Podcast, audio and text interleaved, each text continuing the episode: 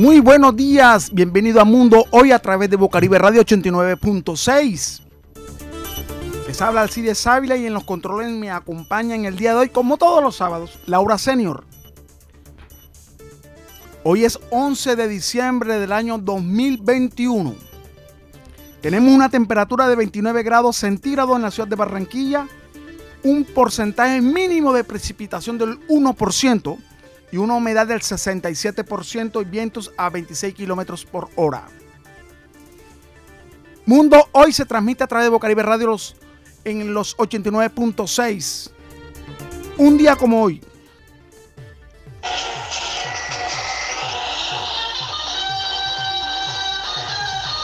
Amigos, este es el nuevo presidente de la República de Venezuela, Hugo Chávez Frías.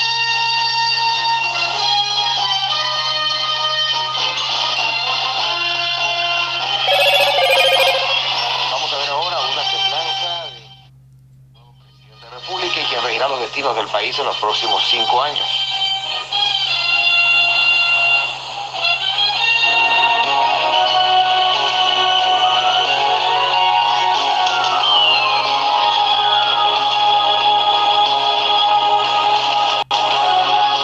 Hugo Chávez Frías es el nuevo presidente de Venezuela para el periodo 1999-2004.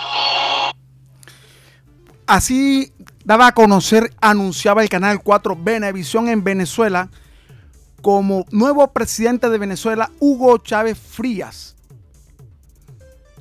Hugo Chávez Frías se caracterizó por ser una persona fuerte, sin piedad, y lo que conllevó hoy a lo que es Venezuela. A una desigualdad total y un 21 años de miseria.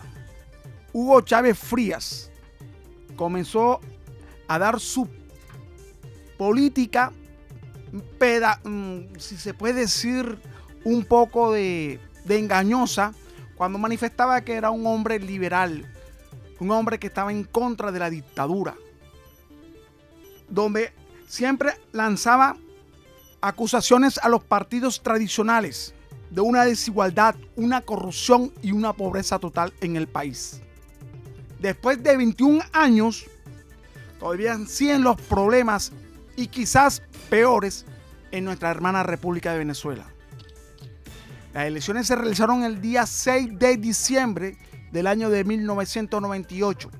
Tres días después, el Consejo Nacional Electoral de Venezuela proclama a Hugo Chávez Frías como el nuevo presidente de Venezuela en su primera presentación a la candidatura como presidente a la República Bolivariana de Venezuela.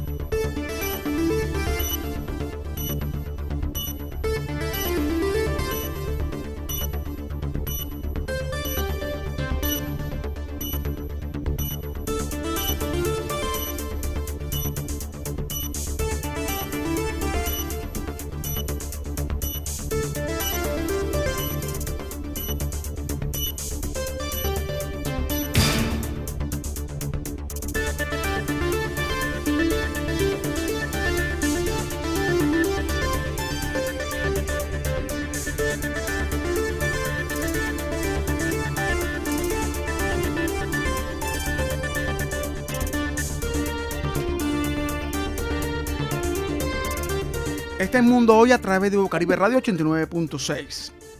El día lunes de esta semana que ya está por culminar, la Cámara de Representantes del Congreso Nacional aprobó un artículo que limita la acción de los periodistas ante posibles denuncias de corrupción. El artículo es el número 68 que hace parte del proyecto de ley anticorrupción y que fue promovido por el congresista Luis Lorduy del Partido Cambio Radical. Las penas en prisión son de 60 a 120 meses y multas de 13.3 a 150 salarios mínimos legales vigentes al periodista o los comunicadores o el medio cual realiza una investigación en corrupción contra los políticos y familiares. Esto es como un disfraz para amordazar y censurar a la prensa. En este momento tenemos en contacto, en comunicación con María Paula, Paula Martínez, asesora de dirección de la FLIC en la ciudad de Bogotá. Bienvenido a Mundo Hoy, María Paula Martínez. Hola, muy buenos días y muchísimas gracias por el espacio. María Paula, ¿ustedes cómo ven este decreto que fue aprobado en la Cámara de Representantes como una mordaza? Además, era un proyecto de anticorrupción y un mico censura a la prensa, le pone límites. Así es, que le vemos con mucha preocupación, empezando por la paradoja que una ley que busca eh, frenar la corrupción impida que precisamente sean periodistas y medios quienes les investiguen a funcionarios y funcionarios públicos. Es, una medida muy preocupante eh, por lo que la Fundación y otras eh, fundaciones y otras organizaciones se han pronunciado para que sea declarada inconstitucional y como el presidente lo ha dicho, pues eh, sea entonces él quien eh, quien debe baja este, este proyecto, este artículo al menos. Eh, ayer leí en, en, el portal digital de noticias Kenique que el presidente no va a firmar este proyecto. Lo ha anunciado en dos primeros. Eh, uno primero que resaltaba los compromisos que tiene el país en la libertad de expresión y el segundo en el que dice que al ser contraria a sus principios que son la y esperamos en todo caso que así sea, eh, porque precisamente es contraria a la Constitución, a los principios del oficio periodístico que están protegidos en la Constitución y porque de cara a un periodo electoral pues es muy preocupante y muy peligroso que sea aprobado y que se limite la investigación, que se limite el periodismo, que precisamente vela porque eh, se puedan se puedan realizar los reportes y los informes necesarios para saber si funcionarios públicos están siendo corruptos o no gracias al periodismo de investigación es que se ha logrado conocer muchos actos de corrupción en el país.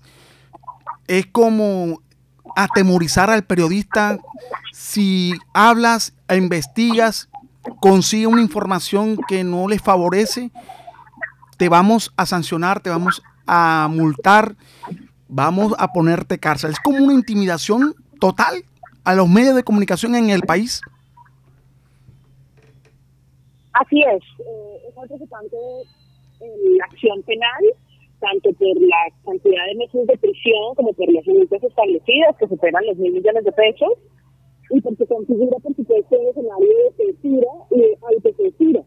Eh, de autocensura, previamente los periodistas y las periodistas eh, se limitan ante la de investigar funcionarios, temiendo eh, terminar, terminar en un proceso penal de tal, de tal manera, ¿no? de tal gravedad.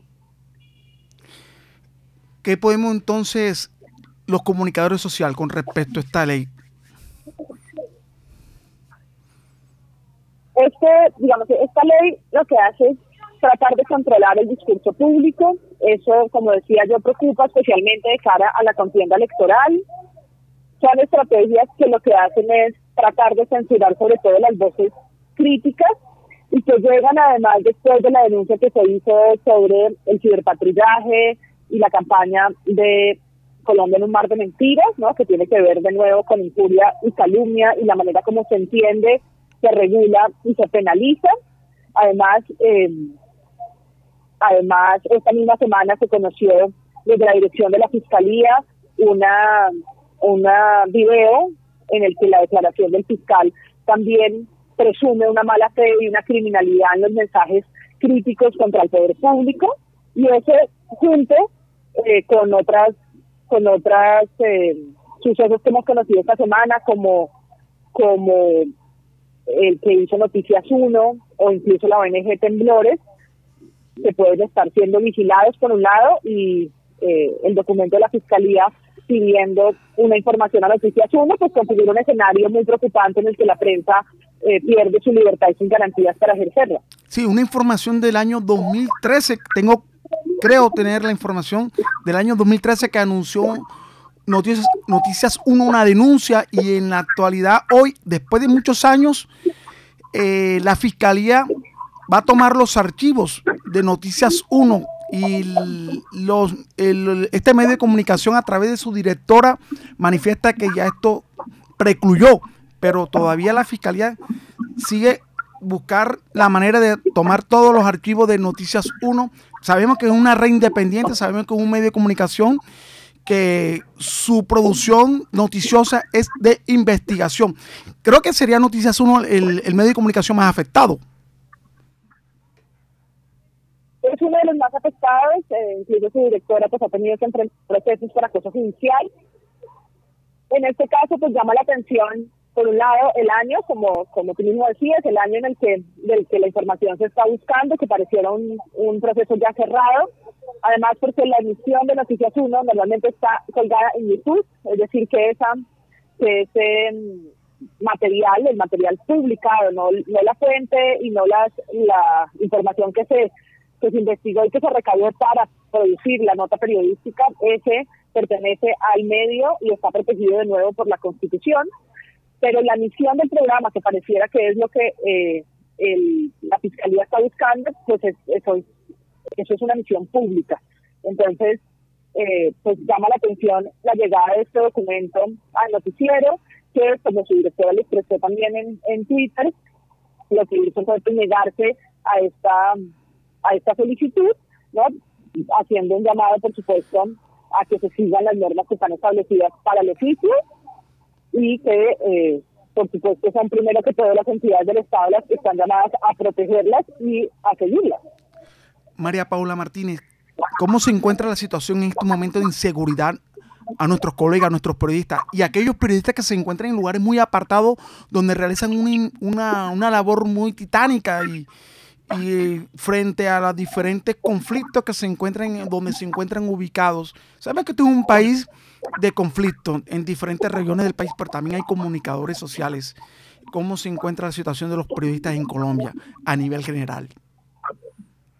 Bueno, este ha sido un año difícil, ha sido un año en el que hemos reportado muchísimas amenazas y agresiones físicas, sobre todo concentradas en los meses del paro nacional, en los que vimos obstrucciones, retenciones, violencia física, eh, hostigamientos, amenazas en línea y en, eh, y en las, por las vías tradicionales. Y eso lo hace un año pues, atípico y preocupante. Tenemos además el asesinato de un periodista, eh, Marcos, en el departamento del Valle del Cauca, junto con los otros dos periodistas en, en el mismo departamento, en Valle del Cauca, Felipe Guevara, y en Cauca, el año pasado, Abelardo Liz, ¿no? Los tres eh, últimos periodistas que han sido asesinados y que siguen eh, y que siguen poniendo el país en uno de sus de los lugares más peligrosos para ejercer el periodismo entre la región, ¿no? Solo superado por, por México. Volvemos a otro nuevo... A nivel interno... Sí, sí, adelante. A nivel, no, a nivel interno, pues vemos con preocupación la situación de periodistas en los sitios más apartados, que son hostigados por eh, políticos, por eh, empresarios, por disidencias o grupos al margen de la ley que buscan que ellos pues, buscan callarles, buscan silenciarlos por diferentes formas, entre ellos eh, la amenaza, pero también, pero también eh, el hostigamiento y el asfixia, digamos, a sus medios vía la pauta u otros mecanismos que hacen que sea difícil informar en los lugares donde no llegan los medios más grandes y donde es clave, por supuesto, que se proteja el ejercicio independiente de las radios comunitarias, de los medios digitales, de las, eh, de las de los canales de televisión locales, que son para muchos la información eh, de entornos a la que pueden tener acceso.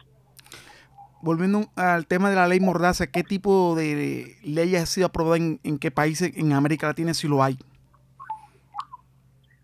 Bueno, pues hay una ley eh, muy preocupante aprobada en Nicaragua, que es la ley de ciberdelitos, con la que el gobierno de Ortega ha estado persiguiendo y realmente asfixiando la libertad de prensa en ese país, que hoy tiene más de 80 periodistas en el exilio, varios de sus medios más importantes cerrados, eh, y operando a medio, a medio pedal debido a la alta persecución y violencia que ha ejercido en los últimos dos años desde las eh, manifestaciones del 2018.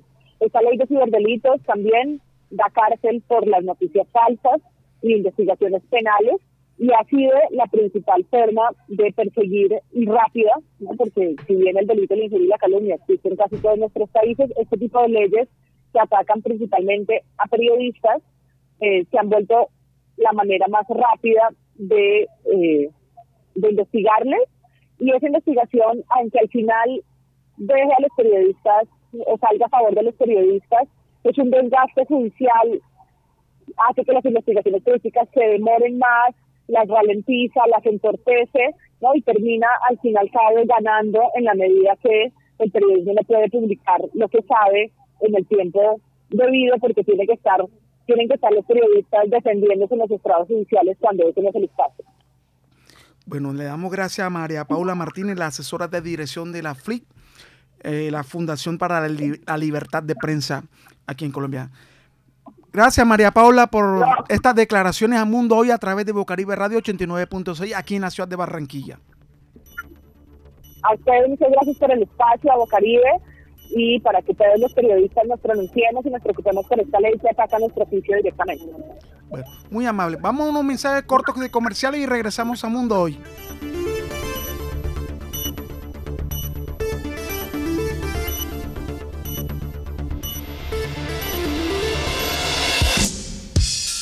Desde el suroccidente de Barranquilla emite su señal la emisora comunitaria Bocaribe Radio, HJU64, 89.6 FM.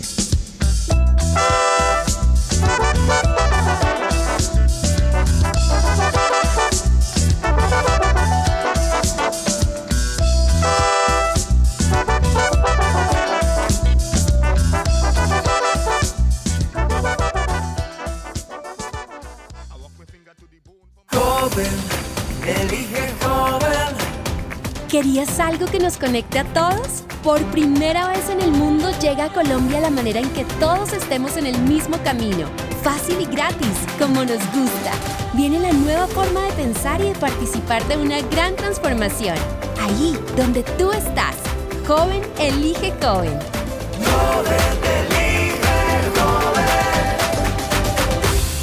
Registraduría Nacional del Estado A la emisora comunitaria Bocaribe Radio llega un mensaje de interés de la Organización Panamericana de la Salud para prevenir la propagación del COVID-19. En estos tiempos de pandemia debemos proteger nuestra vida y la de los demás. En caso de sospecha de contagio, una comunicación rápida y oportuna con las personas que hemos frecuentado nos permitirá mantener bajo control al COVID-19. Mantenerse informado y contactar oportunamente con sus servicios de salud siempre será la decisión correcta. Adriana, estoy sintiendo los síntomas de una gripa y creo que es el COVID-19. Mañana me hago la prueba para salir de dudas. Llama por favor a todas las personas con las que has tenido contacto últimamente para que tomen las medidas de protección. Yo por el momento me voy a aislar. Claro que sí, Juancho. Gracias por la llamada. Solo una adecuada combinación de fuerzas nos permitirá mantener bajo control al COVID-19. Un mensaje de la Organización Panamericana de la Salud.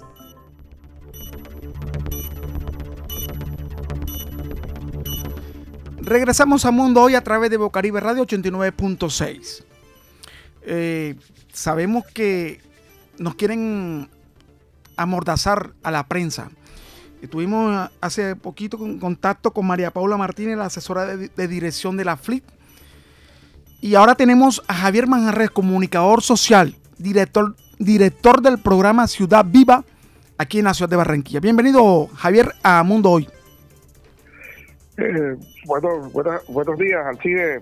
Saludos para ti, para tus, oyentes y gracias por la invitación. ¿Qué opinión te da, te merece esta aprobación por parte de la Cámara de Representantes en el Senado que se, le ha denominado la ley Mordaza, donde se le pone una serie limitante al periodismo, especialmente al periodismo investigativo?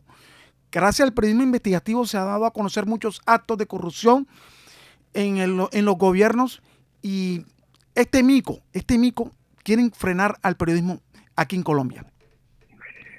Así, es es una represalia eh, contra la prensa. Eh, eso, eso fue impulsado por el, por el partido Cambio Radical, de, del cual hace parte la señora Carga Budinen, el señor eh, Lorduy. Luis Lorduy. Y varias personas. César Lorduy, que es uno de los, creo que es el ponente o, sí, el ponente. o era uno de los ponentes de la de esa ley, la ley anticorrupción, que eh, habla de, de controlar la corrupción, pero eh, pone limitaciones para que la prensa y los medios de comunicación eh, ahonden en los temas, averigüen, eh, investiguen sobre la forma como se manejan los recursos en esta en esta ciudad, en este país, en este y en este departamento. Es una yo la consideré o la considero todavía una leguleyada por parte de estos señores, estos representantes y estos senadores, porque es que la Constitución lo dice expresamente. En Colombia no habrá censura de prensa.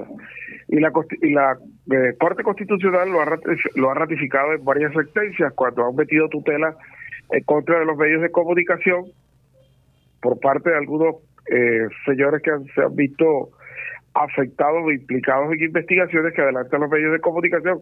Ustedes han tratado de, a través de tutela, a través de, eh, de fallos judiciales, tratar de, de frenar las investigaciones y las denuncias que hacen los medios de comunicación.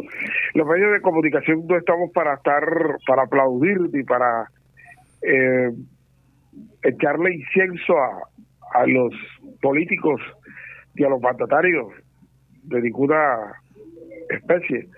Los medios de comunicación estamos para controlar, para vigilar, para informar, no estamos para para estar del lado de los de los corruptos. Entonces es una forma de ellos de coger y tratar de amordazar no solamente eh, a la prensa que está del lado de ellos, porque ustedes saben que aquí hay una prensa que, que está del lado de los corruptos, sino esa que no está del lado de los corruptos y que se ha dedicado a, a sacar a la luz pública lo que estos señores eh, han hecho durante estos largos años. Son 20 años de, de gobiernos corruptos los que han destruido el país.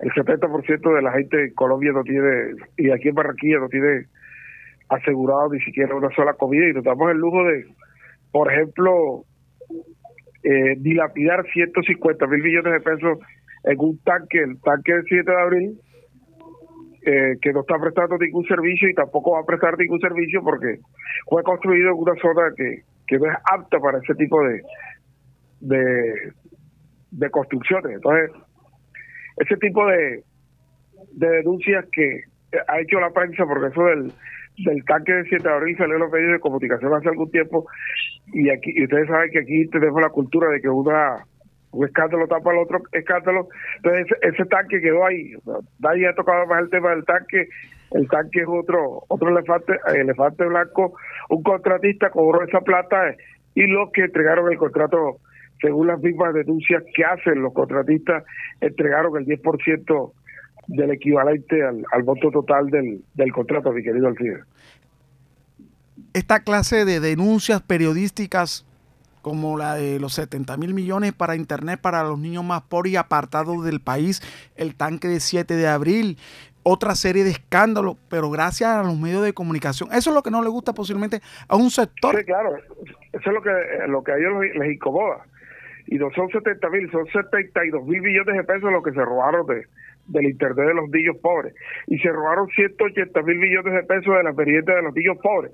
Qué casualidad que ese contrato de 180 mil millones de pesos eh, lo entregó la misma señora Karen Budine, que fue la que a unas empresas ficticias, unas empresas de papel le entregó 72 mil millones de pesos para que se, bueno, que se dilapidara, que se perdiera, que se los robaran a través de eh, empresas de papel. Y la Contraloría no va a recuperar esos dineros, mi querido Alcides, porque esas empresas no existen físicamente. Son empresas que nada más aparecen en el papel, no tienen bienes inmuebles, no tienen sede, no tienen nada para que la Contraloría, la Fiscalía, los entes de control, eh, embargue, eh, le, le apliquen extinción de dominio a, a esos bienes. Todo eso es, eh, todas esas empresas las crearon para, para robarse los 72 mil millones de pesos del, Internet de los niños pobres en Colombia. Y ustedes ven a la señora a la, que entregó ese contrato, ahora los primos de ella, que son los señores eh, Daes, están eh, poniéndola a repartir regalos a los niños pobres en la ciudad de Barranquilla. Estos políticos ni vergüenza tienen, mi querido amigo Alcide. Bueno, gracias Javier Manjarre, comunicador social. Gracias a ti, mi querido Alcide, y, y gracias por la invitación. Seguimos denunciando a los corruptos a pesar de que estos traten de meter dos palos en la rueda. Un abrazo y, y, un resto de, tarde y de día feliz. Muy amable por la invitación. Gracias, Javier Manjarre, comunicador social, director del programa Ciudad Viva, que se transmite aquí en la ciudad de Barranquilla. Este es Mundo Hoy a través de Bocaribe Radio 89.6.